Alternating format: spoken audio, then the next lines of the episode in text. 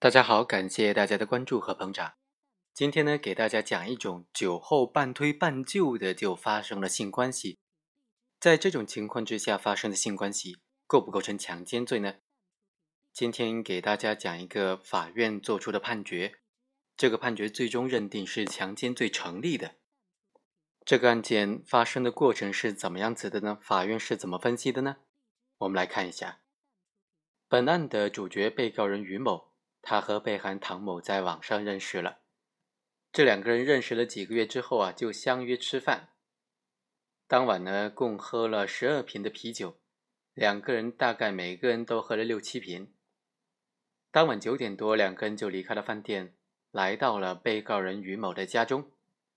这个时候啊，被害人唐某他已经喝多了，有点神志不清了，并且说：“我喝多了。”然后就靠在了被告人的肩头上，闭上眼睛，仿佛睡着了。被告人就让被害人在床上躺下睡觉，然后就和被害人发生了性关系。当晚十一点多，被害人就接到他母亲的电话，让他回家。于是呢，被告人就送被害人回家。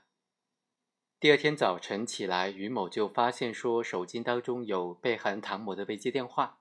于是便过去找唐某问什么事情。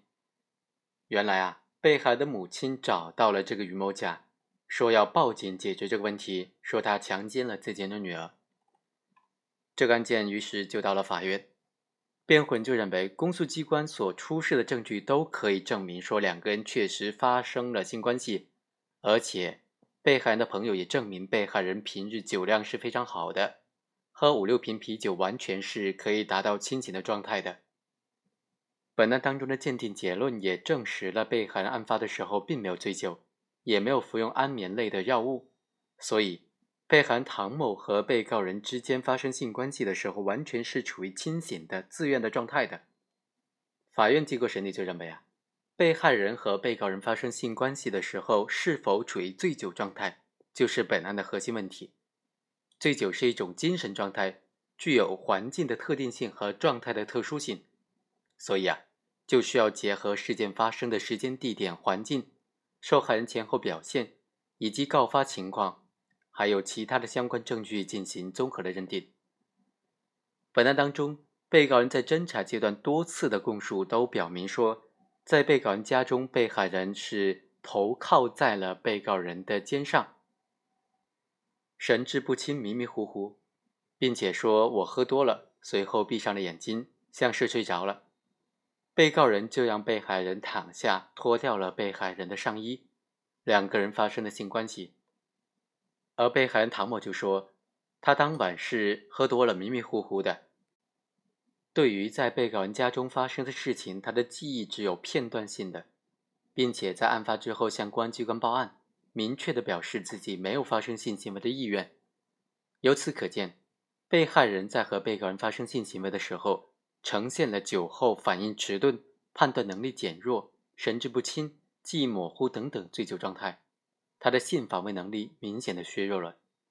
所以，法院认为，本案当中，被告人和他的辩护人用被害人平日里的酒量做出案发的时候他是处于清醒自愿的推定。这个推定是不成立的。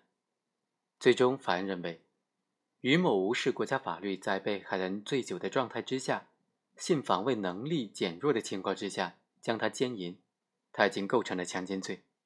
其实，在本案当中，对于法院的这种判定呢，我是不认可的。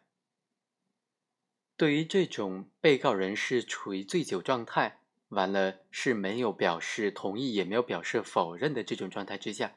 怎么样认定性行为的发生是违背他的意志呢？是一个综合判断的过程，不能够仅仅凭被害人一方的供述就认定违背他的意愿，应当结合两个人平日的关系、事发的时候两个人的亲密程度，以及有没有其他的言语暗示，甚至是行动暗示等等各方面来综合判定。另外还有一点，两个人发生性关系之后，被害人明显是清醒状态的。在接到妈妈的电话之后，就让被告人开车送她回家了。直到第二天早上，才对于被告人提出了说涉嫌强奸的这种控告。